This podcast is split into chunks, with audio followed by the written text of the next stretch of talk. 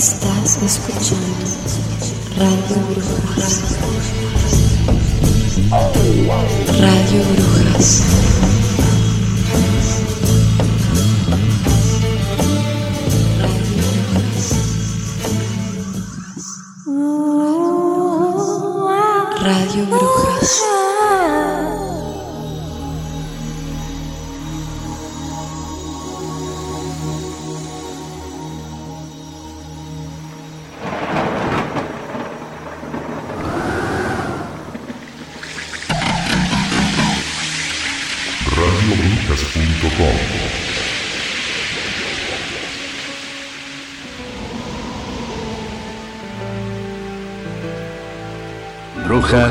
Viento.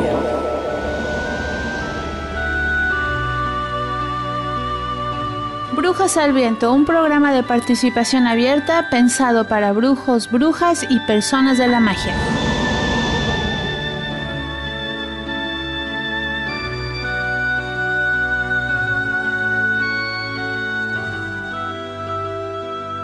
Para todas aquellas personas que si las llamas brujas te lo agradecen. Brujas al viento. Diseminando magia.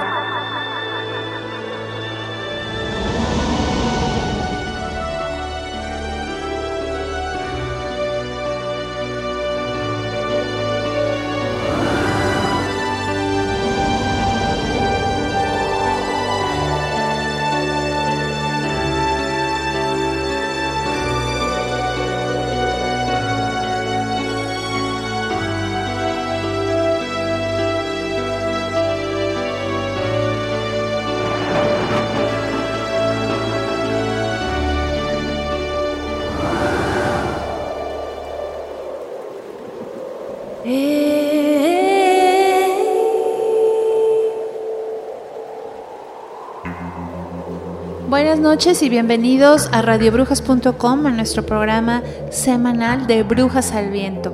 Hoy, ¿de qué vamos a hablar, Julio? Buenas noches. Buenas noches y bienvenidos a una nueva edición de Brujas al Viento. Brujería y política. La política y brujos y brujas. Pues ya en, este tiempo que llevamos en, en antena, pues son muchas personas las que ha habido varias controversias sobre si la bruja o el brujo debe de entrar en política, si no debemos de entrar en política. Por supuesto que sí debemos entrar en política, pero habría que entender qué entendemos por política. Si por política entendemos eso que decía Groucho Marx, que la política era el arte de diagnosticar equivocadamente para aportar soluciones inexactas para al final llegar a una conclusión desastrosa, pues evidentemente ahí nunca tenemos que llegar. El brujo y la bruja nunca tienen que entrar en el chisme, nunca tienen que entrar en una política eh, de, de cantamañanas, de, de lo que es actualmente el sentido de la política. Pero si entendemos la política, como decía Sócrates y los sofistas, como la cosa común, la cosa que nos afecta a todos, por supuesto que tenemos que entrar en política. Nos vamos a quedar de brazos cruzados cuando se destroza el bosque, que es nuestro templo. Nos vamos a quedar de brazos cruzados cuando en algunos países se queman vivos a 43 estudiantes que solo protestaban contra el sistema. Nos vamos a quedar quietos cuando en España la policía agrede a ancianas y a niños que solo protestan.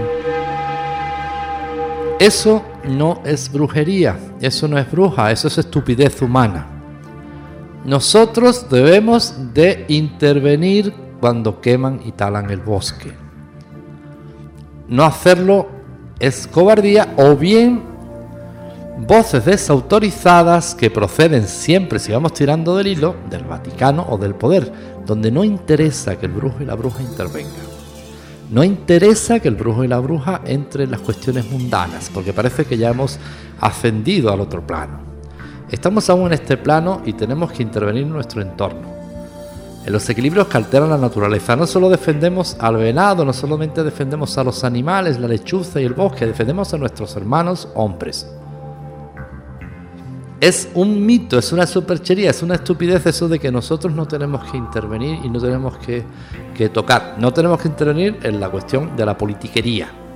Hay ni, ni ganas de intervenir. hacer campaña ni esas cosas. Exactamente. Nosotros desde que iniciamos Radio Brujas, pues hicimos una declaración de principios que nos consideramos completamente apolíticos.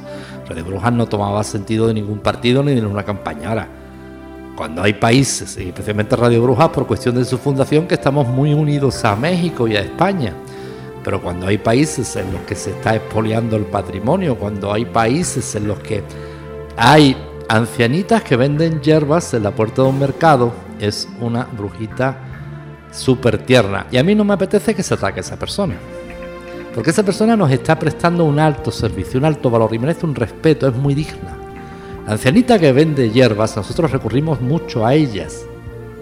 Por distintas razones que ahora no vamos a explicar. Pero nosotros dependemos mucho de esa figura de la tradicional yerbera. ¿Qué es eso de que llega la policía y la agreda? ¿Qué es eso?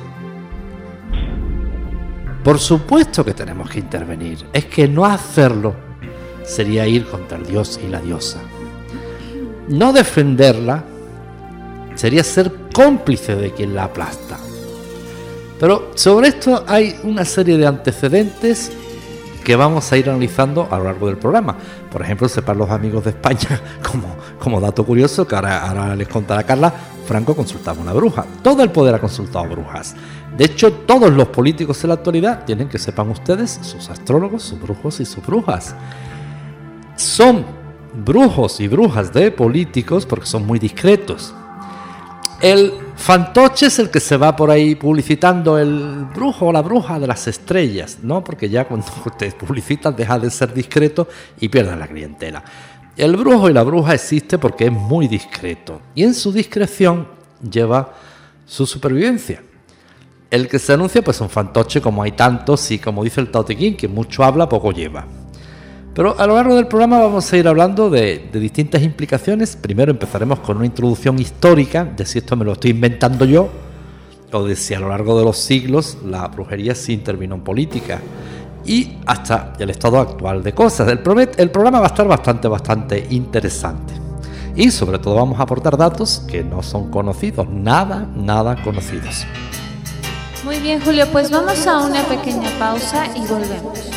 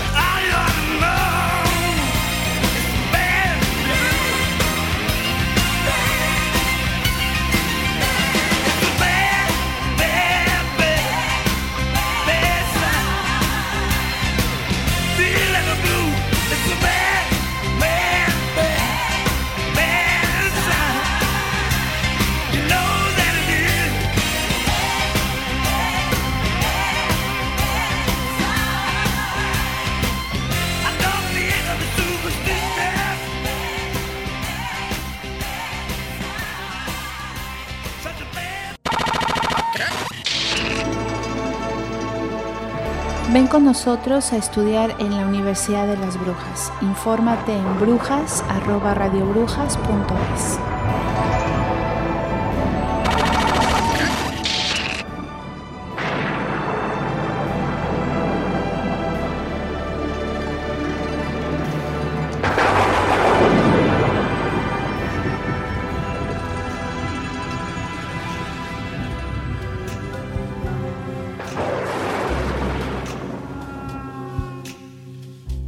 Bien, ya estamos de vuelta en Brujas al Viento. Vamos a comenzar con una breve explicación de los inicios de, la brujería en la política.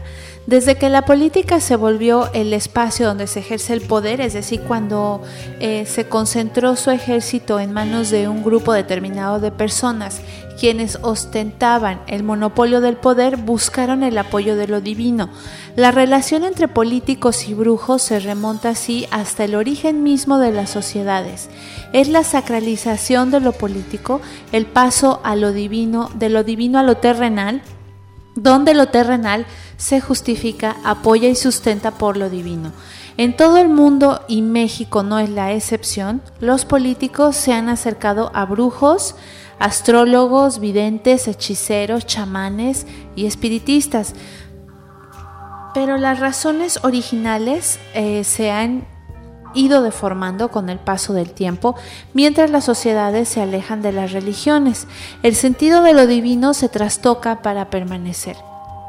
Ya no se comparte ni se justifica el poder, sino que se apoya a este, se le recomiendan acciones a los políticos, se les predice el futuro. Hoy los políticos solo ambicionan poseer un oráculo.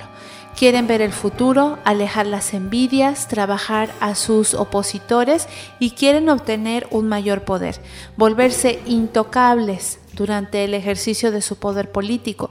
No desean ser legitimados, que eso lo hace la democracia, quieren ser invencibles. La fila de gobernantes proclives al susurro de la magia es larga y ancha reyes, reinas, príncipes, princesas, emperadores, zares, señores feudales, presidentes y jefes de estados, mandos militares y gobernadores, ediles, líderes de organizaciones sociales, presidentes municipales y hasta políticos partidistas de menor importancia acuden a pedir ayuda y protección. Todos consultan y mantienen cerca a un personaje vinculado con lo sobrenatural que a su vez y a su manera ejerce una expresión singular del poder. Incluso ha habido políticos que, influenciados por el poder que se les presenta ante los ojos, han pretendido practicar sortilegios. Aunque ningún pueblo se salva de políticos afines a estas prácticas, quienes han tenido gobernantes de espíritu imperialista son quizás los que más han padecido el influjo de aquellos que podemos llamar los brujos de la política, atendiendo la incidencia que estos tienen en el ejercicio del poder desde hace varios miles de años, desde que en el antiguo imperio persa surgió el término magia, con el objetivo de denominar al grupo de sacerdotes que cultivaban el arte de influir en el curso de los acontecimientos por medios sobrenaturales. Los emperadores del viejo mundo, los egipcios, los griegos y romanos tenían la creencia de que el porvenir se podía ver a través de actos religiosos que en muchas ocasiones implicaban sacrificios. Los griegos, precursores de la política moderna, de la lógica y la razón, también fueron influidos por la magia, representada por seres mitológicos como Medea y Circe, las más grandes hechiceras de la mitología cretense. Además, como ejemplifica la literatura antigua, los éforos espartanos acudían con los hechiceros a contemplar el oráculo durante los ritos paganos para, de esta manera, tomar decisiones trascendentales para el futuro de su pueblo. En el caso de los romanos, es famoso el rito de los idus de marzo, en el que se leía el futuro de las vísceras de las aves convertidas en oráculo sangriento. Quizás el pasaje más difundido de este rito es la advertencia hecha a Claudio Julio César, a quien el oráculo le advirtió de que los senadores del imperio le tenían preparada una traición mortal. Otras culturas como los celtas, los sajones y los bretones tuvieron sus propios ritos, dioses, brujos, magos y seres mitológicos a los que acudían sus gobernantes siempre con el objetivo de incidir en el futuro. Con la llegada de la Edad Media, tanto los brujos como, sus prácticas fueron estigmatizadas por la Iglesia Católica, de ahora en adelante Iglesia, que entonces dominaba toda Europa y que necesitaba presentarse como la única institución divina. El monopolio de la magia, representado por la persecución que significó la Inquisición, se extendió hacia América tras su descubrimiento. Sin embargo, y a pesar de la pretensión monopólica de la Iglesia, la figura de los magos, chamanes y videntes se mantuvo con la anuencia de las estructuras terrenales del poder, cuyos actos los brujos justificaban. Hay una investigadora de la Universidad Nacional Autónoma de México que se llama Esther Cohen en su libro Con el diablo en el cuerpo que explica lo siguiente. En la magia de los siglos XV y XVI, el filósofo, el mago, el inquisidor y la bruja se vieron sometidos a un enfrentamiento brutal donde la posibilidad de existencia de uno padecía eh, construirse sin remedio alguno sobre la ruina del otro. Fue así como en términos generales el horizonte de la magia se fue desdibujando y adquirió modalidades inéditas. Quizás sería más acertado decir que no fueron únicamente sus practicantes quienes decidieron darle un giro mayor a este ejercicio milenario, sino las estructuras de poder y el reacomodo general de la sociedad que colocaron la magia no a todas, sino a aquella incapaz de dar su práctica un discurso legitimador e institucional. En el banquillo de los acusados, la magia popular, concretamente la llamada brujería, vino a ocupar el lugar del otro, del enemigo, de aquel que asedía y aquel que habría de castigarse. La bruja, antes curandera, hechicera, amiga del pueblo, inclusive de la propia iglesia, que veía en su práctica una función productiva en la medida en que se ocupaba eh, un lugar en el desempeño de la salud social, se transforma violentamente en la enemiga de todo aquello a lo que se aspira eh, pues en la sociedad como renacentista que pretende superar las supuestas tinieblas del medievo. Sin embargo, la magia, entendida como la filosofía más sublime del periodo, no desaparece. Muy por el contrario, este resurge con mayor fuerza, solo que esta vez no en los márgenes de la sociedad, sino en las cortes, en las universidades y en las iglesias. La magia adquiere en los siglos XV y XVI un lugar determinante en la cultura alta. Es ella la que se construye, en palabras de Ficino, en la Opala Mundi, en la única disciplina con la posibilidad de albergar a la filosofía y aunque parezca extraño, a la teología. Filosofía y teología, compañeras desde la Edad Media, se ven ahora asumadas por la magia natural, entendida como la posibilidad última y única de comprender y manipular la naturaleza y a través de ella acercarse al mundo divino. Esta distinción es muy importante para los propósitos de esto, de este programa, puesto que así podemos entender la presencia permanente, a veces oculta y otras no tanto, de personajes como Merlín y Rasputín en las cortes británicas y rusas, desempeñando un papel importante en la toma de decisiones y de sus respectivos reyes. Magos como estos, con poderes sobrenaturales capaces de leer los signos ocultos y de vaticinar el futuro, son el sueño dorado de los políticos actuales. No solo las élites políticas del viejo mundo se acercaron o practicaron los ritos mágicos del poder, en América los chamanes son un precedente claro de esta figura. Ahí están los ritos indígenas relacionados con los hongos o el peyote. Ahí también la presencia de los sacerdotes sentados siempre al lado de los emperadores aztecas y mayas. Parecería que todo ejercicio de poder necesita estar acompañado de un juego de adivinación una razón en mitad del déficit absoluto de razones, algo que dé seguridad y confianza ante la incertidumbre del futuro. Esta vinculación entre los brujos como y élites políticas permanece hasta nuestros días. Por ejemplo, el movimiento nacional socialista nazi de Adolfo Hitler tenía un fuerte contenido esotérico. Su teoría racista del hombre nuevo, del ser superior, se basaba en una concepción mágica del mundo y del hombre. Louis Powers y Jacques Berger, en su polémica obra El retorno de los brujos, documentan el vínculo que existía entre los brujos y los funcionarios de la Alemania nazi. Hace apenas unos días, eh, la agencia informativa AFP dio a conocer que según documentos desclasificados por el gobierno británico, Adolfo Hitler tomaba muchas de sus decisiones tras consultar a su astrólogo personal. Carl Ernest Kraft, por su parte, aseguró a Gran Bretaña que contrató a un astrólogo de origen húngaro, Luis de Gaulle, quien leyó en el cielo las acciones que Hitler tomaría. Un caso más cercano lo encontramos en Argentina. El llamado brujo criollo José López Rega, cantante de boleros, futbolista de River Plate, quien pasó de policía a secretario particular, consultor, curandero y asesor de Juan Domingo Perón, el Rasputín de La Pampa, pues también fue uno de los personajes más influyentes y tétricos de la dictadura militar argentina, al auspiciar el Escuadrón de la Muerte, la Alianza Anticomunista Argentina, al que se le adjudica la muerte de más de 2.000 militantes de izquierda. Este personaje, un masón que practicaba el umbrandismo, el culto brasileño que sincretiza las religiones africanas, el catolicismo, las prácticas indígenas, el espiritismo y el ocultismo, decía que era capaz de curar fallas humanas y males espirituales. Igualmente, en España existe la historia de que el dictador Francisco Franco consultaba a brujas del norte de África, especialmente una que se llamaba Mércida y vivía en Marruecos.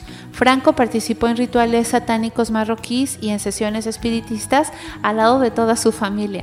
El caudillo creía ciegamente ser el elegido de Dios y pensaba que la suya era una cruzada contra los masones y contra el comunismo. Curiosamente, el caso de Franco con la masonería es enfermizo y patológico, la paranoia y el empeño y la obsesión que tuvo Franco con la masonería, hasta el punto de que en el año 1940 se saca especialmente un decreto expreso contra el delito de asociación masónica, contra la masonería, por el que, atención, en España se prohíbe por ese decreto incluso el testimonio en los eh, cementerios, en las sepulturas contra masones. Es decir, ya en el cosmos de, toda la represión no le permitían a los masones ni enterrarse con sus símbolos. Pero claro, echa la ley, echa la trampa, la masonería, y de esto lo podemos ver en muchos eh, cementerios en España, podemos ver eh, masones enterrados con su escuadra, su cartabón, que son símbolos masónicos, y una especie de epitafio muy sarcástico que dice, el gremio de albañiles no te olvida. Como son herramientas también que usan los albañiles, pues por ahí pudieron escabullirse. Franco tuvo verdadera paranoia con la masonería. ¿Por qué? Es cierto y está históricamente comprobado por protagonistas que Franco quiso ingresar en la masonería cuando era militar en África. El hermano de Franco, Ramón Franco, el famoso eh, autor de ese del vuelo del Plus Ultra, pertenecía a la masonería. Militares de alta graduación que eran compañeros de Franco testimonian que Franco quiso entrar a la masonería, pero por su carácter intolerante, la masonería le negó la entrada. Masonería en sus ténidas, en sus reuniones, pues tienen que entrar con el quórum completo, con el acuerdo completo de todos los miembros de la logia para que entre uno nuevo. Si sale solo una bola negra, la famosa y mítica bola negra, no es que yo esté descubriendo ahora secreto alguno, eso ya es voz populi, con que solo salga una bola negra, le niega la entrada al nuevo candidato. Franco tenía fama de intolerante, qué curioso, ¿verdad? Ya entonces sus compañeros lo conocían como intolerante. Y no solamente salió una bola negra, por lo que cuentan, salió mucha, mucha bola negra que no querían a Franco en la masonería. Como era una sociedad secreta y sus reuniones estaban vedadas al público en general, Franco tenía verdadero interés por saber qué ocurría ahí dentro. Y es el propio Franco el que quiere ingresar a la masonería y la masonería lo rechaza. A partir de ahí, Franco empieza a ver brujos debajo de la cama, conspiraciones judeo-masónicas y empieza a la persecución, a la masonería, persecución que dura en España hasta hace relativamente poco tiempo. En España en la actualidad pertenecer a la masonería no está muy bien visto precisamente. La masonería en España eh, más o menos tiene una analogía con, la, con las brujas y con los brujos. Se ha acusado de estar muy politizada. No es cierto. La masonería nunca ha tenido nada que ver con la, con la política, pero cuando la masonería fue atacada, la masonería tuvo que defenderse. Y la masonería está en origen, la, no la pseudo masonería, sino la la masonería original, el Gran Oriente estaba muy bien estructurada, tenía miembros de una relevancia social importantísima, para que a la hora de recibir el ataque supieron defenderse y bastante, bastante bien. Hay pasajes muy oscuros de la historia atribuidos a la masonería. Y Franco, de verdad, tenía verdadera paranoia, verdadero delirio con la, con la masonería. En este punto es muy importante eh, explicar algo. Siempre que hablamos de pues, por supuesto del paganismo, siempre que hablamos de la Wicca, siempre hablamos y todos saben de la ascendencia inglesa, la influencia británica, etcétera, etcétera.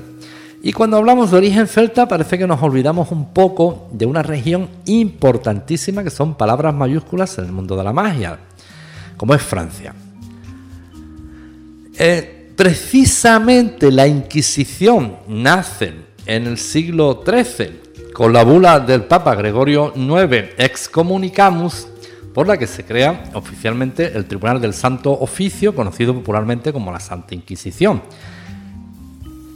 Extraña y curiosamente, la Inquisición nace para contrarrestar la influencia de los cátaros en Francia o los conocidos como los bon hommes o los hombres buenos.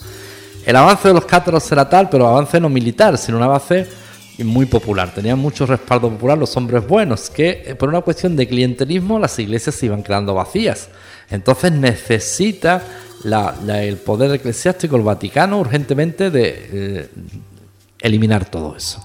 Y por esa razón nace en Francia el Santo Oficio o la famosa Inquisición. Nada más y nada menos que para contrarrestar a los cátaros. Curiosamente, también en Francia recorremos un poco un, siglo y algo después, y en el siglo XV, 1412, en la región de Lorena, una región que es archiconocida porque en la Edad Media eh, era una región, pues si yo les digo Catemaco en México, pues ya saben a lo que está asociado. Si yo les digo en la Edad Media, la región de Lorena, en el norte de Francia, una región de brujas y brujos, pero además con solera. Pues ahí nace en 1412 una jovencita que trascendería en la historia llamada Juana de Arco. Juana de Arco históricamente son todo lagunas, son todo inexactitudes y todos los historiadores coinciden en eso, en que hay una serie de inexactitudes, incluso su proceso que la llevó a la hoguera es muy, muy confuso. Tienen ustedes a una jovencita con 19 años que es quemada en la hoguera, que se enfrenta en un proceso completamente turbio que se le acusa de, bruja, pactos con el diablo, lo otro. Con 19 años se enfrenta durante, atención, nueve semanas a un tribunal compuesto por 50 doctores de la iglesia. No, por no decir sapos o por no decir lagartos. 50 supuestos teólogos de la iglesia se enfrentan a una jovencita de 19 años. ¿Qué hizo Juana de Arco? Pues Juana de Arco como ya les digo, nace en la región de Lorena, es bruja con mayúsculas. Eh, ese aspecto de bruja siempre ha sido solapado y callado por la iglesia. Y me lo invento yo, pues miren, es una jovencita que ya desde pequeña tiene visiones, que desconcierta a los vecinos, porque escucha voces, tiene visiones y cualquiera puede decir, bueno, pues una criatura que era esquizofrénica, ¿verdad? Porque se escucha voces, pero mire por dónde, cuando las voces que escucha son premonitorias y cuando las premoniciones existen, ya no se trata de esquizofrenia. Pues Juana de Arco tiene una serie de sueños y de visiones en las que ve la invasión de Francia por parte de los ingleses y decide apoyar urgentemente al rey de Francia, que como todos los reyes era un mindundi, un mediocre de mucho cuidado. Sobre Juana de Arco se han hecho distintas películas, como siempre, de la mano del cine de Hollywood, que si usted quiere desinformarse, pues entérese de hechos históricos que les va a contar Hollywood, porque es la mejor forma de que no se entere de nada. Eh, es Juana de Arco la que se pone a disposición del rey. Y miren ustedes, conociendo un poco el mundo del feudalismo de los reyes en la Edad Media, si una jovencilla de campo va al Palacio Real, a Charlón, y se pone a disposición del rey, por lo más seguro que se mofen de ella y que se partan de la risa, pero sin embargo la escuchan y la atienden. Juana de Arco cuentan sus biógrafos que era una jovencita muy persuasiva que tenía gran capacidad de convencimiento, que tenía una lógica impecable. Pues estaba, estaba loca o tenía una lógica impecable. ¿En qué quedamos? Y una gran facultad para mover masas. Pero para mover masas, no se, las masas no se, mueven contándole estupideces. Súbese usted mañana una piedra y empieza a gritar diciendo que, que nos invaden los marcianos. Usted tiene que revelar cuestiones ciertas. Y Juana de Arco primero logra que el rey la reciba, que ya eso es increíble. Que la corte y los consejeros del rey la reciban. Y siendo muy jovencita, apenas con 16 años, logra mover ejércitos en Francia para detener el avance y la invasión militar inglesa, porque si no es por Juana de Arco, está históricamente comprobado que hoy en día Francia sería una provincia de Inglaterra. Es entonces que Juana de Arco cuenta en todos los biógrafos que en las batallas nadie, sabe ni, dónde, ni cómo, ni por qué, que de eso después la acusan el propio tribunal de la iglesia, aparecía en las batallas espontáneamente, repentinamente y daba una moral tremenda a la tropa. ¿Por qué? Porque cualquiera que vea una jovencita adolescente de 16, 17 años con muy poquito cuerpo soportar y blandiendo tremenda espada, que iba a la muerte, que iba al enemigo directamente, pues entonces la tropa crecía en la moral. No había batalla, no había ejército en el que no se apareciera Juana de Arco que no tuviera una victoria. La jovencita movía masas, porque habían hombres ya hechos y derechos como Castillo súper fuerte que cuando veían que ellos estaban desanimados a punto de rendirse, que iba una jovencita a la muerte, entonces les levantaban la moral y la seguían. Pues con estos hechos, a la edad de 19 años, y una vez lograda la, paralizar la invasión inglesa, tal como lo soñó ella, pues Juana de Arco para el poder constituye un serio peligro. Entonces, como buena bruja, pues termina en la hoguera, con un tribunal completamente infame que la ejecuta. Pero hay una unión entre política y brujería. La talla de bruja de Juana de Arco no la discute nadie, solo la discute Hollywood y la iglesia, por supuesto, que no le interesa. Sin embargo, la procesan en la Inquisición por bruja. Qué divertido, ¿verdad? Pues en Francia asistimos en el siglo XX después a otro hecho muy poco conocido, bastante no es muy conocido. Siempre, bueno, pues se habla de las reinas brujas de Inglaterra, siempre se habla de un linaje que se arrogan los norteamericanos, de unos linajes de aristocracia bruja. Pero mire, tenemos los brujos y brujas tenemos un personaje en Francia, que es un país, una tradición en brujería tremenda. Otra figura muy poco conocida, que es Maurice Messeguet. Maurice Messeguet quizás haya trascendido más por la cuestión de los champús y las hierbas y cuatro historias. Pero Maurice Messeguet fue un ser de luz, ya falleció en 1980, una edad bastante avanzada, que logra lo que no ha logrado nadie, que es reunir el consenso de todos los brujos en Francia, brujos y brujas en Francia. Mire, ¿para qué vamos a contar una cosa por otra? Los brujos somos grandes vanidosos. A los brujos nadie nos pone de acuerdo porque eh, el ego, la vanidad está completamente desproporcionado. El brujo siempre es uno que se publicita a sí mismo. Yo soy el mejor, yo he hecho no sé qué, no sé cuánto. Pues usted imagínense para poner de acuerdo a toda esta gente, el número de miles y miles. Eso, eso es un dolor de cabeza, porque esa es la feria de la vanidad. Si ustedes alguna vez asisten a algún congreso de brujos y brujas, están asistiendo a la novela esa de la hoguera de las vanidades. Eso duele hasta la cabeza. Entonces yo que... Maurice Messeguet es un señor que me cae muy bien primero porque era ser de luz, y después porque era muy, muy humildito, muy sencillo y tremendo brujo. Primero pone de acuerdo y se convierte en gestor de todos los brujos y brujas de Francia, que ya es poco.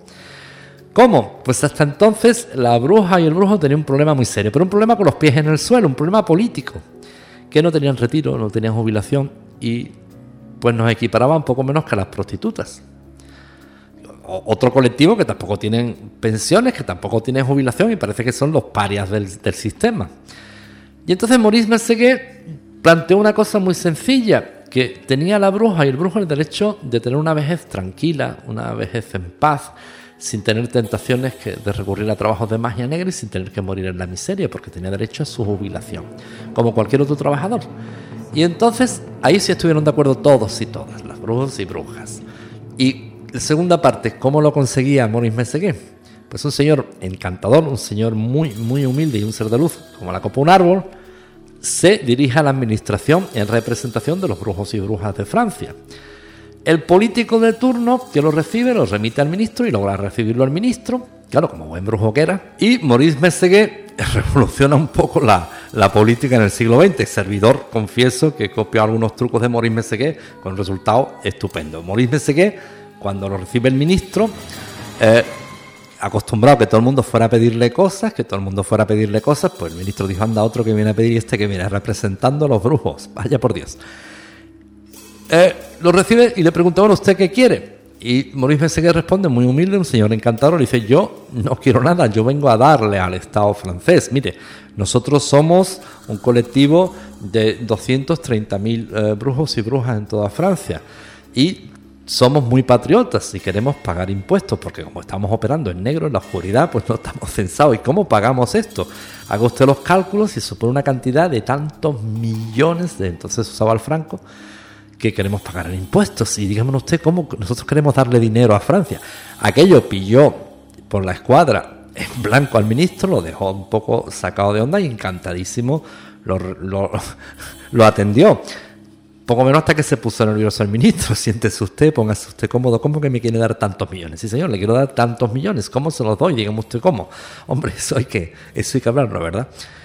Y se orquesta con los técnicos del Estado, eh, llega el gobierno de Francia a la conclusión de que es muy interesante eso de que alguien le quiera regalar tantos millones en impuestos. Y Maurice Messeguet pues eh, ya es tomado como un caballero de honor de, Francia, un señor que quiere donar tantísimo dinero. Y efectivamente lo hacen así, crean un epígrafe en Hacienda, crean tal, tal, tal, tal. Pero miren, la segunda parte viene ahora. Una vez que ya el Estado reconoce el ejercicio de la brujería que está censado, Lógicamente después viene un proceso legal que ganaron, pero que también tenían derecho a la jubilación y también tenían derecho a la seguridad social, con lo que el gol por la escuadra de Moniz Mesegué, esos son los goles que a mí me gustan, no los goles del Mundial, esos goles son los que a mí me gustan. El gol fue por toda la escuadra y se la coló el Estado francés. A partir de ahí ya en Francia tiene el brujo y la bruja seguridad social. Tiene una garantía social por la que está cubierto. Eh, hay otro aspecto también muy interesante que también se incluye en el paquete de cosas que Maurice Messeguet llevó al, gobierno de Francia. Decantar el ejercicio de la superchería con el de la brujería, porque hasta entonces habían verdaderos asesinatos por verdaderos bárbaros intrusos de enfermedades muy graves que en lugar de ser acometidos por, médicos o naturistas o personas con una cualificación, pues serán cometidos por verdaderos carniceros. Entonces ahí se llega a la conclusión de la necesidad de regular la profesión y de pedirle, pedirle un mínimo de titulación, pues por ejemplo a la, tienda que vendía hierbas, un poco más que nada para decirle las barbaridades que usted no puede cometer. Recuerdo que por ejemplo en España hace apenas 15 años un señor con la aromaterapia mandó a la tumba a una mujer que tiene una bronquitis asmática entonces, en lugar de mandarle inmediatamente a urgencias de un hospital, el señor con aromaterapia pretendía curarle. Es que hay barbaridades que no se pueden hacer. Entonces, Maurice Messeguet con el Estado francés llega a la necesidad de regular la profesión. Bajo unos mínimos de las barbaridades que usted no puede hacer. Y el Estado francés eso le encanta. Y es a partir de ahí donde ya quedan todos los brujitos y las brujitas con una cobertura social. La bruja tradicionalmente y el brujo para el Vaticano son los encargados de difundir el bulo de que la bruja no puede cobrar, de que el brujo no puede cobrar, porque claro, si la bruja no cobra, se muere, se muere de hambre. Y si se muere de hambre, pues se va a dedicar a otra cosa. Pero esos bulos, si van ustedes tirando el hilo, proceden del Vaticano, no proceden de otro sitio. Pero Francia, en magia y en brujería, son palabras mayúsculas, es un país con una tradición súper fuerte. De hecho, ya les digo, la Inquisición nace precisamente para contener el avance de los homs de los cátaros en Francia. Bon Homs que se reunían, atención, en la, la, que está considerada como la cueva de recorrido más largo de toda Europa, que está en el Pirineo, pero en la parte del Pirineo francés. España, la península ibérica, está dividida de Francia por una cordillera montañosa llamada los Pirineos, y ahí en los Pirineos hay una cueva de recorrido muy largo, muy largo, muy largo, que es una cueva preciosa, que el servidor tiene el gusto y el honor de haber estado allí, de conocerla, la cueva de Lombrives, que sirvió de refugio para los cátaros. Es una cueva en magia, son palabras mayúsculas. Ya nos ocupábamos en Radio Brujas de la famosa cueva de Zugarramurdi, que también es otra cueva que son palabras mayores en magia, pero Zugarramurdi tiene un recorrido muy corto. La de Lombrief es una cueva realmente misteriosa y enigmática, que todavía conserva las pinturas rupestres de los cátaros. Estas en magia son palabras pues mayúsculas. Francia es un país con una tradición magia tremenda.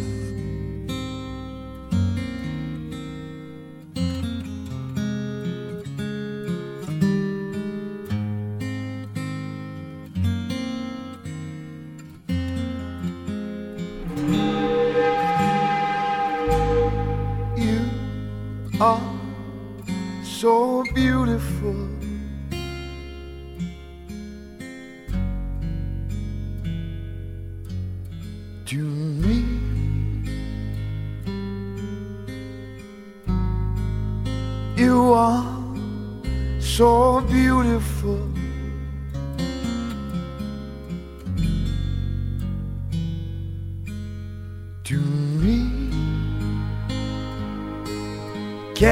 can't you see? You're everything I hope for. You're everything I need. You are so beautiful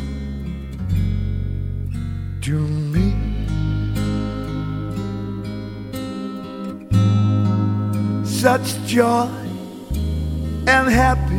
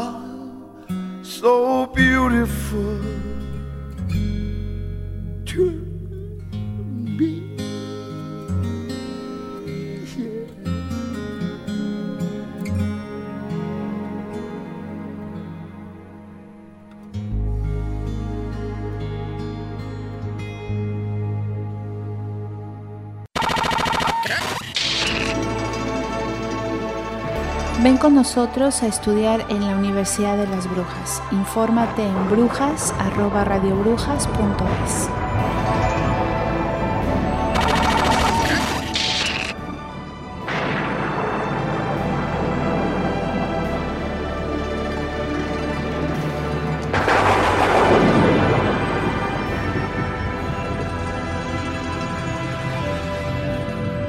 pues en México los casos en, que, en los que los gobernantes y políticos se han relacionado con brujos, chamanes, espíritus videntes son muchos y muy frecuentes. Sin importar los niveles, los puestos o los partidos, los políticos mexicanos buscan una y otra vez al brujo que los hará invencibles. Hay una, hay una relación muy densa de todos estos eh, políticos que, bueno, han tratado de, acercarse a la brujería, a la magia, ya sea blanca o negra, por ponerle un, un, nombre, al esoterismo, a la numerología, a la cartomancia, al espiritismo. Es una línea constante que se atraviesa, eh, de hecho atraviesa la vida política mexicana desde hace mucho tiempo y de la cual se ha escrito muy poco.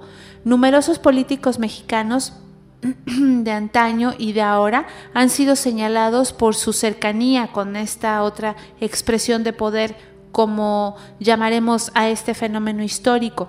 Ejemplos hay muchos, tenemos desde Francisco y Madero a Felipe Ángeles. Eh, estos fueron conocidos por su fe en el espiritismo, lo mismo que el presidente anticlerical Plutarco Elías Calles, que fue reconocido por su fervor al niño Fidencio, Carlos Salinas, expresidente de México, tenía su brujo de cabecera, así como durante el gobierno de Ernesto Cedillo, otro expresidente mexicano, surgió la increíble historia de la Paca, una evidente de la que se pretendió servir el poder para resolver el asesinato de José Francisco Ruiz Massieu. El exgobernador de Tamaulipas, Manuel Cavazos Lerma, tenía todo el tiempo eh, una pirámide pequeña bajo su sombrero para alentar eh, la energía positiva. Su fe en el despertar de las conciencias era absoluta. El curso de meditación oriental del Maharashi llegó a ser implantado entre los funcionarios de gobierno de todos los niveles y se intentó impartir en todas las aulas de educación básica como materia de superación. Por su parte, el subcomandante Marcos siempre ha estado eh, rodeado de símbolos religiosos. Uno de estos es el báculo de poder de los siete pueblos mayas de Chiapas, que se le entregó en una ceremonia cargada de alegorías, celebrada en el corazón de la selva lacandona contra lo que se podría esperar con la entrada del partido de un partido en México que se llama el Partido de Acción Nacional al poder, pues no disminuyeron los casos de políticos afines a la magia o a la brujería. Cobijado en la ceremonia del poder metafísico vinculado con la ciencia, Francisco Barrio, cuando era gobernador, caminó sobre brasas en una ceremonia de supuesta neurolingüística en aras de las aspiraciones por trascender o sea, todo lo que hacen los políticos para mantenerse en el poder. De manera más reciente, pues existe Marta Sagún, que está bien sabido, que la esposa del expresidente Vicente Fox, que en su residencia oficial de Los Pinos, que es donde viven los presidentes cuando están a cargo, hacía ceremonias de magia y brujería junto con varios ayudantes, entre quienes se encontraba Gina Morris Montalvo, supuesta prima del ex jefe de aduanas José Guzmán Montalvo, a quien se acusa de haber beneficiado a los hijos de la ex primera dama. Otro caso es el de Santiago Pando, piensa fundamental en la imagen de campaña de Fox durante el año 2000, ferviente creyente de la corriente mística conocida como mayas galácticos. Hoy en día uno de los personajes políticos más identificados y ya desde hace mucho tiempo es la señora Elvester Gordillo. De acuerdo con diversas versiones de sus ex colaboradores más cercanos, la maestra tiene varios brujos que la protegen de sus enemigos y al mismo tiempo la mantienen en el poder. Uno de sus principales brujos es un africano a quien ha acudido en las ocasiones más adversas e importantes. Una de estas visitas la hizo durante la administración de Ernesto Cedillo, en un momento muy crítico. La poderosa lideresa sindical viajó aquí al continente africano, que tenemos aquí un ladito, y participó en un rito de magia negra que consistía en ser bañada en sangre de león para después semidesnuda ser envuelta en la piel del animal dentro de una choza donde habían colocado una enorme foto del presidente en turno. Al parecer el rito funcionó pues a su regreso, Cedillo la llamó para negociar posiciones en el Sindicato Nacional de Trabajadores de la Educación. También hay muchos altos políticos de los partidos Revolucionario Institucional, más conocido como el PRI, y el de la Revolución Democrática, el PRD, que, fue, que son aficionados a la brujería. Actualmente la santería y la devoción hacia la Santa Muerte son las costumbres principales entre los políticos mexicanos, sobre todo por parte de muchos legisladores quienes portan pulseras de color y figuras esqueléticas bajo sus trajes.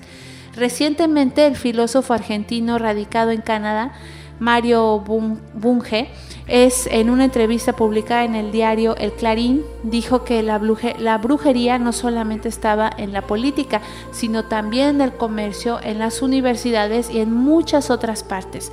Sin embargo, asegura que prospera más entre los políticos por una razón esencial, su nivel cultural es más bajo. Hay entusiasmo por líderes en la política en particular que tienen lo que se llama carisma, pero que no tienen nada concreto por mejorar las condiciones de vida de la gente. Estados Unidos es un caso típico. El actual presidente ha sido votado dos veces y todo el mundo sabe que es un hombre ignorante, inculto. Estamos hablando de Bush, que era bastante ignorante, ¿no, Julio? Hombre, pues imagínense ustedes, si comparamos la talla, por ejemplo, de Bush con Obama, Obama que fue el primero de su promoción en Oxford, a que lo comparamos con George Bush, que con, por único mérito tuvo que mientras el papá era presidente de los Estados Unidos, para que no se aburriera, lo hicieron presidente de un equipo de béisbol, de los famosos Dallas Cowboys, que estaban en Arlington. Y, hoy qué casualidad, yo vivo allí. Bueno, pues eh, Bush era el presidente del equipo de béisbol local, que curiosamente el dueño del estadio, el dueño del equipo, era un millonario tejano del petróleo, muy amiguito del padre. Entonces, con estos tremendos méritos políticos, llega Bush a la Casa Blanca, para que después digan que si no son títeres y marionetas de, otros poderes más ocultos. Así es, en este caso Bush, que, bueno, fue presidente ya dos veces, el hijo, pues es arrogante creer que... Ah, dime.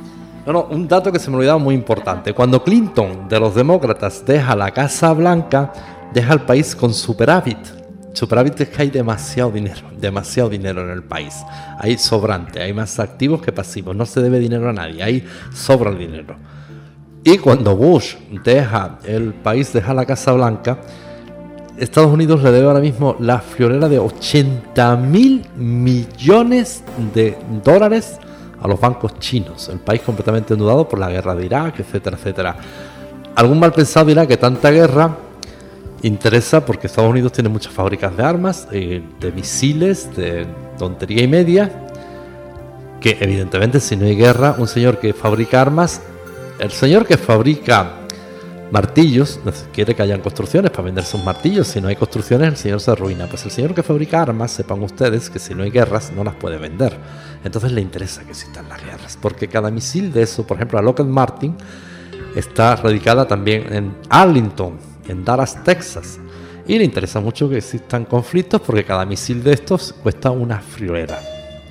Así es, y entonces, bueno, eh, viendo el perfil de todas estas eh, personajes, de todos estos expresidentes políticos, como, como dice este, eh, esta persona que le hicieron una entrevista en el Clarín, su, su nivel social es bajo. Ahora, esto no significa que los brujos seamos de nivel bajo. Aquí significa una cosa, que se ha desvirtuado muchísimo la brujería y lo que antes, en el, hace muchos años, muchos años, eh, por ejemplo en, Inglaterra, cuando se reunían los reyes para tomar decisiones, pedían consejo de los Wittans para pues para tomar una decisión ¿no? de lo que estaba de lo que tendrían que hacer o sea los reyes no daban eh, un paso sin antes consultar a los Wittans y era los Wittans personas muy sabias eh, druidas abogados, gente muy preparada que tenía mucho conocimiento. Entonces, ahora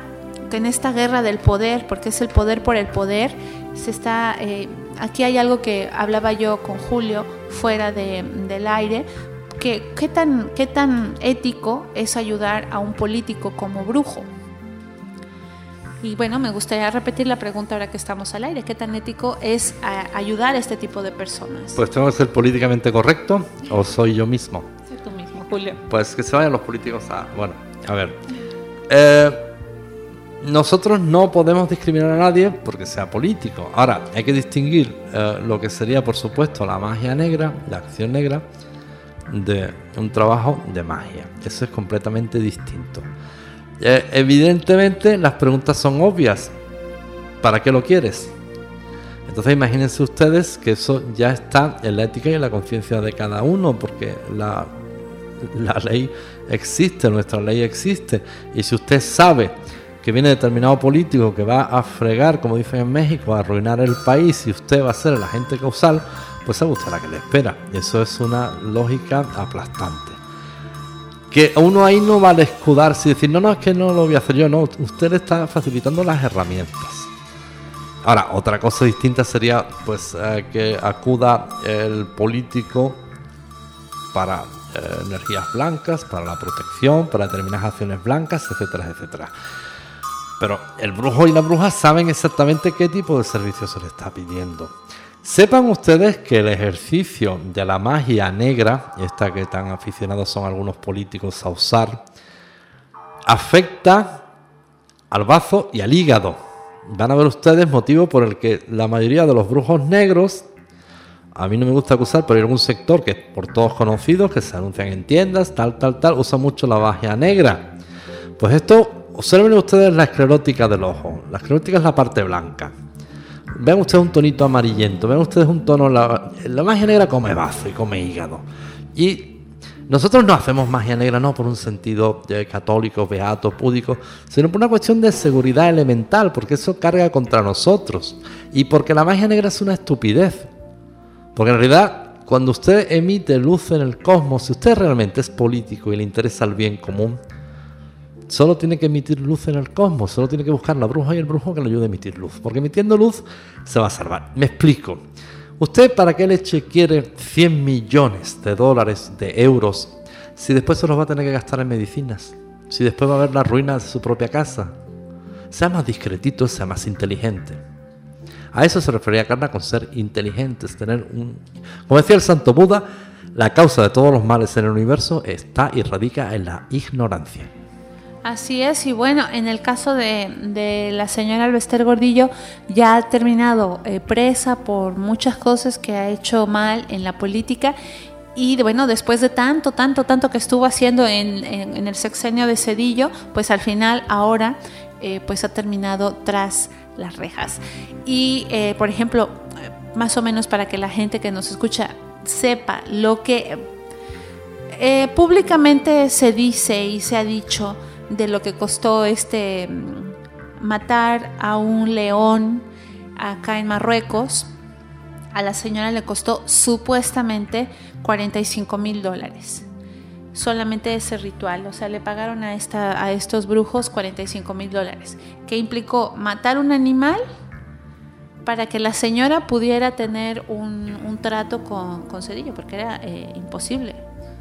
Pues y bueno, y en España sepan ustedes que hay determinados rituales que están asociados a la magia, que trascienden a la prensa como supuestas cacerías, en los cuales estarían eh, rituales lamentables asociados a la virilidad, como es el, el famoso ritual del elefante, matar un elefante. Oye, que por cierto, qué casualidad, el antiguo, el anterior rey de España estuvo asociado a un escándalo de estos, ¿no? De matar un elefante. Sí, sí, sí. Oye, qué casualidad. Hay también una parte de magia en África que asocia la virilidad con, con matar un elefante.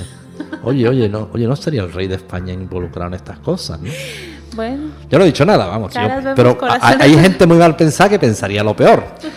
Y fíjense ustedes cómo les va por recurrir a este tipo de magias. Ya ves cómo les fue al anterior rey.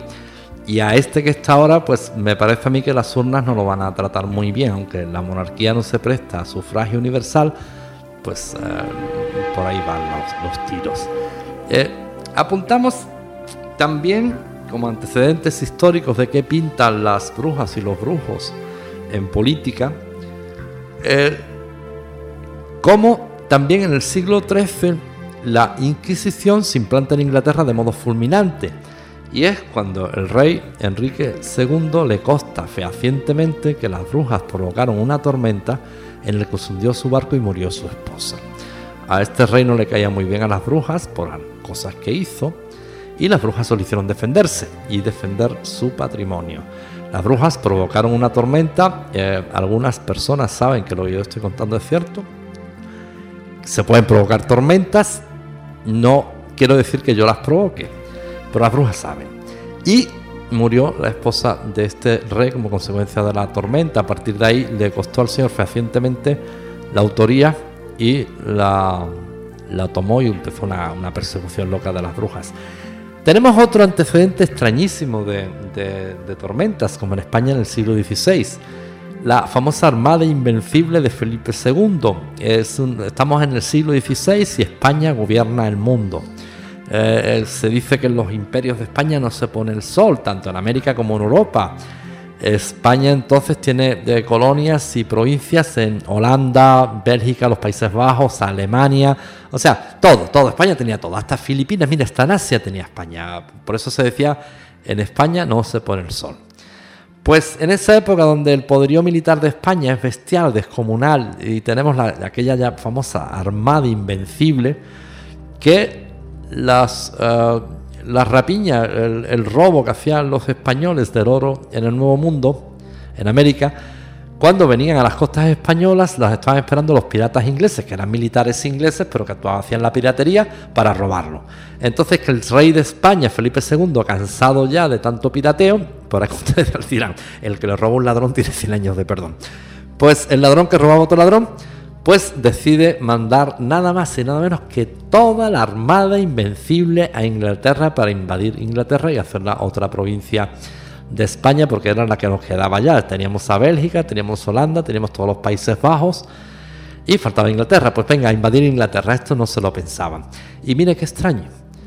Ocurre tremenda tormenta. Claro, los ingleses dicen que fueron ellos que se defendieron muy bien, cosa que no es cierta. Eh, fue una tormenta misteriosa, extrañísima, que surgió de la nada, atención, y hundió toda, toda la armada invencible. Imagínense ustedes, para, para que se hagan una idea, El poder militar en la actualidad podemos decir que corresponde a los norteamericanos, ¿verdad? El ejército norteamericano. Ustedes pueden imaginar que los americanos manden toda su flota a invadir un país y que misteriosamente ocurre una tormenta y hunda toda la flota.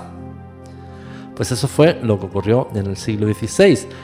Pues no hace falta ser muy un lince para saber que las determinadas brujas en Inglaterra mordieron la defensa porque es que era una barbaridad. Oiga, el armada invencible, ¿qué era esto?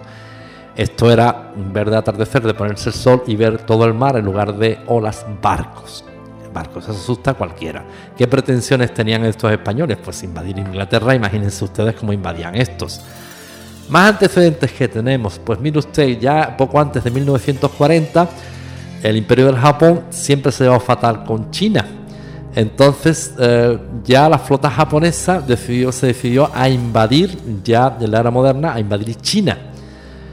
Y curiosa y extrañamente, de nuevo, aparece una tormenta.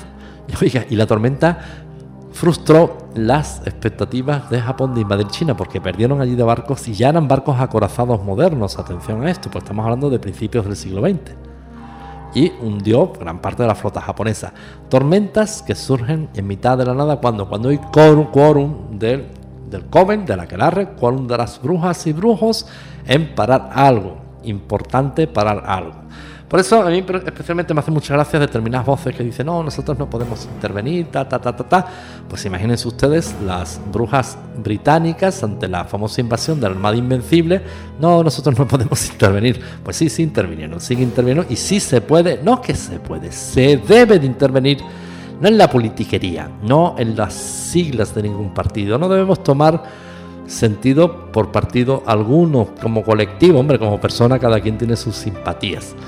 Sí debemos de intervenir ante hechos espeluznantes, como por ejemplo en México recientemente la matanza de estos jóvenes eh, de la escuela Los Normalistas de Iguala en Guerrero, una región preciosa.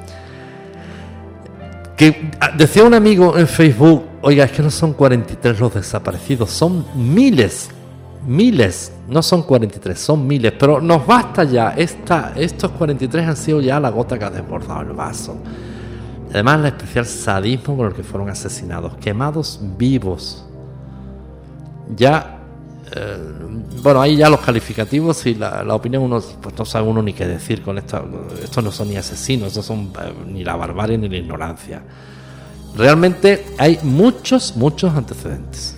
Eh, bien sea pues a título individual o en sociedades o a través de sectas. Pero el caso es que el papel que han representado a través de la historia en la propaganda de las ideas religiosas y místicas la han tenido las sociedades políticas en lo social, de amplia presencia social. Es evidente que estas sociedades políticas secretas han representado un papel de vital importancia a la hora de promover los avances políticos sociales de los pueblos, de hacer que los derechos de los ciudadanos fueran reconocidos, Baste decir que, por ejemplo, los Estados Unidos de Norteamérica son una idea de la masonería. La Constitución de Estados Unidos de América es una constitución masónica, que lo sepan ustedes. Ustedes pueden tomar un dólar, eh, en el anverso trae un delta que no es que parece, es que eso es un símbolo de la masonería. La mayoría de los presidentes de Estados Unidos han pertenecido a la masonería. La idea esa de nosotros, eh, los pueblos unidos de la tierra, eh, de los perseguidos, eh, damos amparo a otros perseguidos, pues ya quedó en una idea más romántica porque en el siglo XX y XXI ya hemos visto que la realidad es otra, que en lugar de ser los perseguidos se dedican a oprimir a otros pueblos, ya la idea de la masonería ahí se pierde.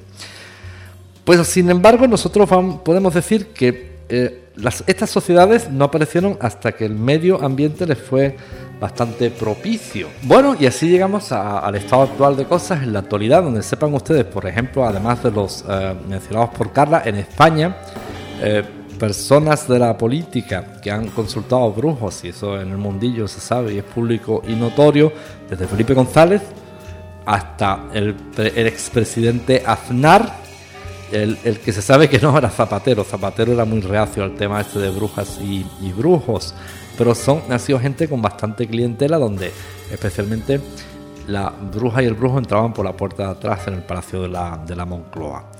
La brujería tiene una alta implicación en la política, pero a título individual y como servidumbre del político en algunos casos. Por eso a mí me llama la atención especialmente cuando algunas voces se elevan en contra de la implicación política de los brujos y las brujas. Y vuelvo a repetir lo mismo. Tendríamos que entender el sentido de lo que es política. Si hablamos de lo que decía Sócrates, la cosa común, la vida común, lo que nos afecta a todos, ¿por qué se va a talar un bosque? ¿Por qué, por qué se especula con el suelo? ¿Por qué se agreden a sectores humildes que solo quieren buscarse la, la, vida? ¿Por qué se agrede a una persona que está vendiendo plantas en un mercado? ¿Por qué se agrede a una anciana? ¿Por qué se asesina a jóvenes que solo están protestando? Ahí quedarnos de brazos cruzados es ser cómplices de los asesinos. Eso es muy, muy importante decirlo. Al poder, y especialmente al Vaticano, no le interesa en absoluto que los brujos y las brujas se involucren en política. Si alguien considera que una bruja o un brujo es un ser medio pendejo que se dedica a, un concepto raro y extraño y psicótico del tarot, así como un tarot o como una paja mental aislado de la sociedad, se está equivocando. Nada hay más político que una bruja o un brujo. Pero tenemos que distinguir la politiquería, entrar en las siglas, hacerle publicidad a un partido, apoyar a un partido, eso es politiquería.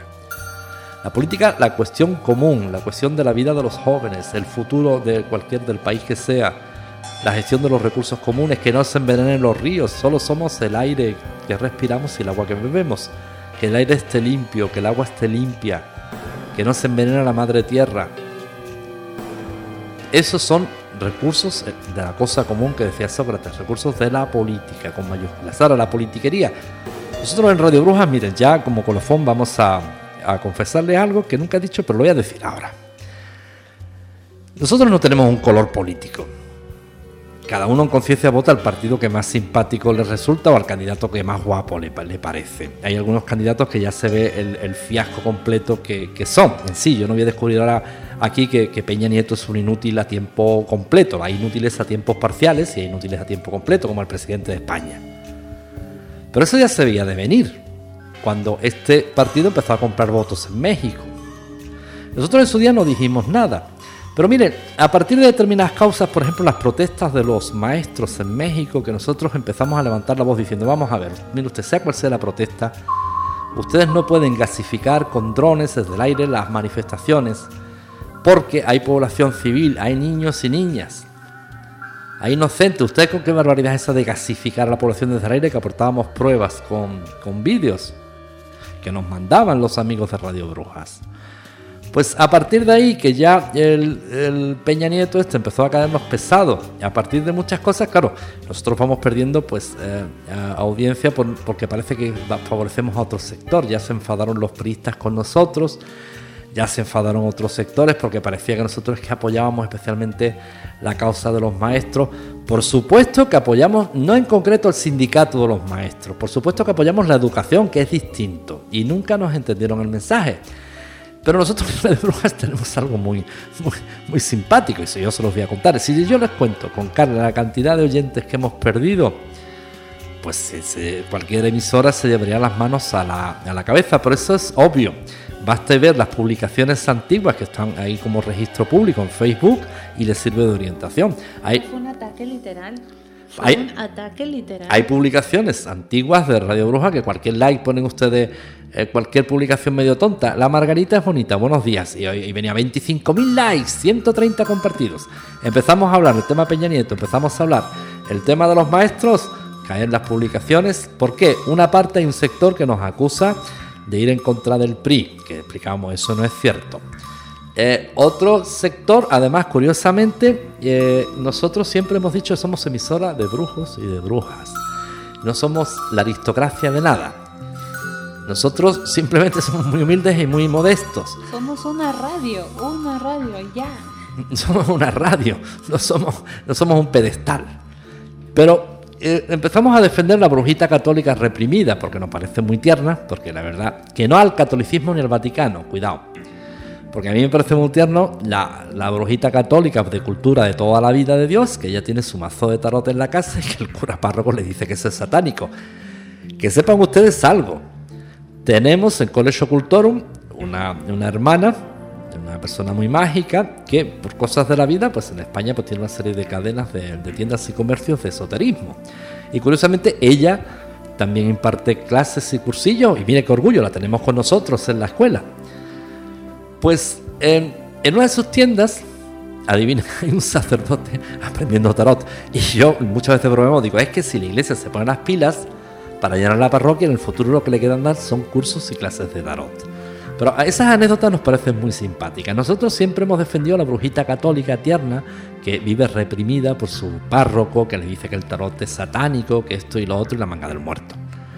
Eso nos llevó a nosotros una cantidad de enemistades desde todos los sectores esto de la brujería que decía, ¿cómo los católicos que andaban quemando lo que era? Vamos a ver, eso es el Vaticano, ese es el poder. La señora esta no ha quemado a nadie, me parece muy tierno y no tenemos que atacar a nadie, porque igual de bruja es la wicana que la católica, que hay un sector de brujas católicas muy importantes. Pues no lo entendía.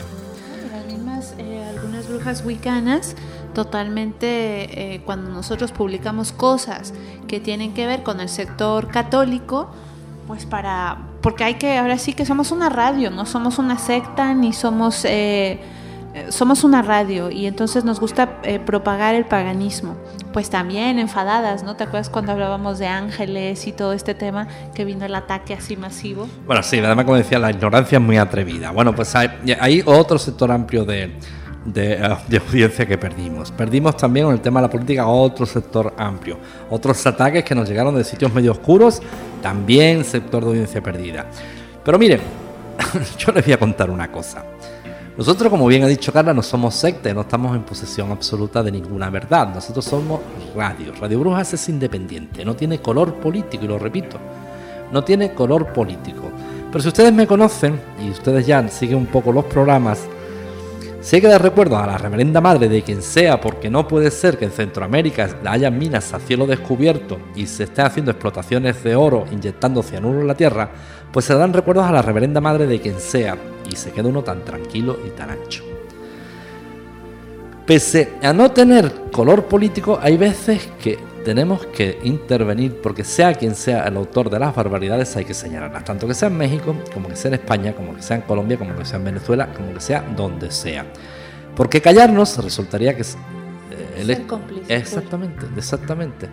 Y pero ahora viene la mejor, algo que, que yo sospecho que algunas personas saben. Eh, Radio Brujas no hace proselitismo. En Radio Brujas no tenemos ningún empeño en que nadie nos escuche que no nos quiera escuchar. Si alguien no se siente cómodo, pues miren, tienen opciones que yo se las recomiendo como National Geographic. Tienen programas preciosos. Discovery Max, eso es una estupidez y eso ahí le van a lavar el cerebro. eso es una. Tienen otras opciones distintas. Por ejemplo, tiene la BBC británica Noticias, que está más o menos bien, CNN Noticias, más o menos seria, National Geographic, que me encanta. Y usted que hace escuchando Radio Brujas y tan descontento está con nosotros, a mí que me hace mucha gracia porque siempre dice, yo estaba con ustedes en otra opción, lamentablemente voy a tener... A ver, si nosotros comenzamos Radio Brujas diciendo, si no eres brujo ni bruja, ¿qué haces aquí escuchando? Si es que no queremos que nos escuche así de grosero y me perdonan. Porque es que ha habido un momento que hemos pasado de la tolerancia de decir una emisora de brujos y brujos para brujas y brujas y amigos de la magia para no ser elitistas y donde ya llegan la gente imponiendo, oye, vale, de acuerdo, esto no es un club privado, usted puede pasar, venga, pase usted. Y pero una cosa es que llegue usted imponiendo lo que debemos emitir, lo que no debemos emitir. Nosotros no tenemos color político con nadie.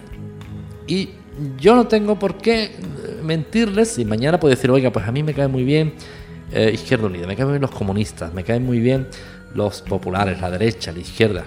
Pero si es que a mí me parecen todos una manga de torpes, así de claro, y hablando pronto. Porque están los recursos naturales hechos una porquería, no tenemos conciencia de que somos el aire que respiramos y el agua que bebemos. Y de la salud en el siglo XXI se ha hecho un negocio con la complicidad de todos. Unos por acción y otros por omisión. Unos porque son corruptos y otros porque son ignorantes. Y también la ignorancia es una forma de corrupción. Pero sepan ustedes algo. Si el brujo y la bruja no intervienen en la política con mayúsculas, se está resultando cómplice. Eso que lo sepan. Y las voces que dicen que nosotros no debemos intervenir y tal, si van tirando del hilo, procede del Vaticano. No directamente que esa persona esté en el Vaticano, pero esa persona le dijo, fulanito, mecanito, como los virus. Si van ustedes tirando del hilo, todos los caminos conducen a dónde, Carla? A Roma. Hay algunos que dicen que todos los caminos conducen a Roma. Y es verdad porque el mío me lleva cada noche al hueco que te nombra. Y le hablo y le digo una derrota y luego apago tus ojos y sueño con tu nombre besando mi boca. Ay, amor mío, qué terriblemente absurdo es estar vivo, sin el alma de tu cuerpo y sin tu latido. Bueno, pues fue un poema precioso de Pablo Neruda. Todos los caminos conducen a Roma. Y bueno, pues ya hemos llegado al final de este programa de Radio Brujas, donde si yo no lo digo me da la, la gastritis y la bien, úlcera. yo te apoyo y estoy a tu lado y siempre estamos a favor de que haya conocimiento de todo el tema político sin caer en, en politiquería, sin caer en, en posicionarnos en ningún país. Somos eh, apartidistas totalmente. Exacto, esa es la palabra. Nosotros entramos en política, pero no entramos en partidos. Exacto, simplemente queremos que se sepa la verdad. Han venido a decirnos, mira, por favor, que se sepa tal cosa, publica tal cosa que está pasando. Nos hemos tenido que quedar callados en algunas ocasiones por eh, no tocar sensibilidades de algunas personas que pues también a nosotros nos afectan. A ver, yo cuando han sido aspectos muy locales, poco trascendentes, pero especialmente otros aspectos que han sido ya mayúsculos, ahí sí que intervenimos. Y ahí sí han los amigos de testigos que siempre estamos haciendo meditaciones por la paz en muchas partes de- del mundo. Pero realmente eh, el siglo XXI lo construimos entre todos, es la de las pocas ventajas que tenemos. Lo, lo- lo construimos entre todos en nuestra voluntad, en nuestro esfuerzo y es en que todos estén bien avenidos. Yo, servidor, como saben, tiene una profunda raigambre, un profundo amor por la República de México. Yo me considero eh, mexicano adoptivo. Yo estoy viviendo en, en México casi cuatro años y me han tratado estupendamente bien. Yo considero México mi segunda patria. Y muchos amigos míos saben que cuando yo hablo de los españoles hablo como una cosa ajena a mí. Digo, estos españoles, estos gallegos, estos, porque yo realmente me considero ciudadano del mundo, como apátrida. Yo creo que la Tierra es solo un país, el planeta es un país. Pero México especialmente le tengo mucho cariño. Y México, si yo fuera mexicano, estaría muy orgulloso, porque especialmente yo viví estos acontecimientos, que fue la transición de lo que- del PRI, de aquella que se llamó la dictadura perfecta del PRI, al PAN de Vicente Fox. Y eso me ocupó a mí cuando yo vivía en San Luis Potosí. La transición fue modélica. Ese invento, ese cuento que dicen los españoles de que su transición, nuestra transición política fue modélica, eso es una nana para dormir cocodrilos, eso es un cuento chino. Porque en España es cierto que aparentemente se pasó de la dictadura de Franco a la transición política y la monarquía, pero es que en realidad lo que hemos tenido ha sido el testamento político de Franco, el testamento de la dictadura. En España ahora mismo en el siglo XXI lo que tenemos es el, el- testamento político de Franco, el sucesor que designa Franco, el sistema político que designa Franco, todo diseñado por Franco. O sea que de transición nada, aquí lo que estamos viviendo es una especie de dicta blanda, que también en la historia de España ha sido muy, muy recurrente, por aquella dictadura de Primo de Rivera que de la que se decía la dicta blanda. Pero es que México no, México pasa del PRI al PAN de Vicente Fox, donde en España, cuando hubo esa transición, hasta hubo un golpe de Estado, el famoso golpe de Estado de Tejero, del año 80. Pero es que México fue modélico porque el ejército en México no se inmiscuye en cuestiones políticas. Hasta hoy, claro. Y eso es algo para admirar. Pues fue modelo la transición de, del PRI al PAN.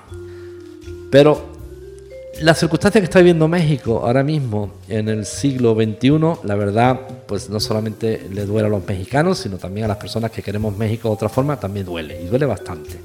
Porque un país que tiene unos recursos naturales, un potencial humano tremendo, que esté hundido, pero ¿por qué está hundido? Por agentes externos al país, porque si dejan que México crezca por sí solo a las capacidades que puede llegar, hay verdadero miedo. ¿De dónde? Del norte. Porque un país con la cantidad de recursos naturales que tiene, con, la, con el potencial humano que tiene México, México, mire usted, en México se la buscan así.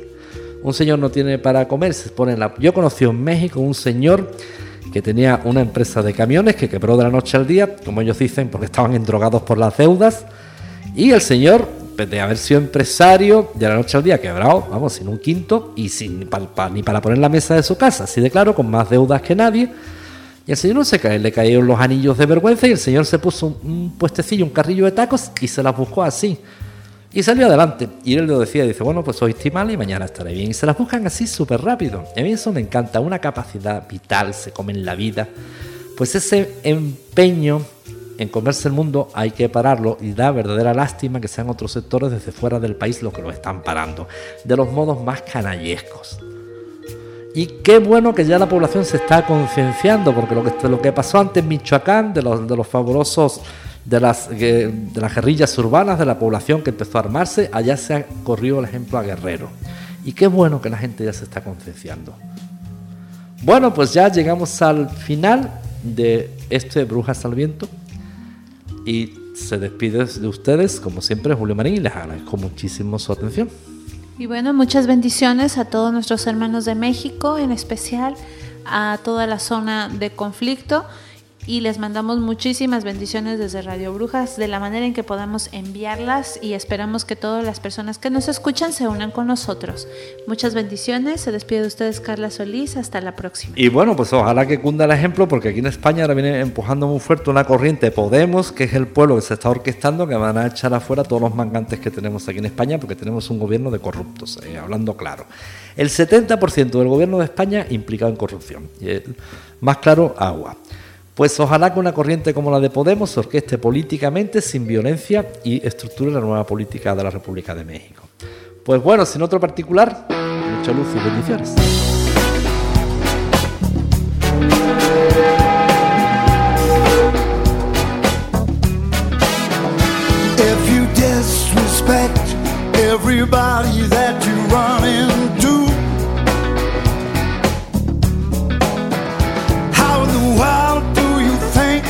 Anybody's supposed to respect you?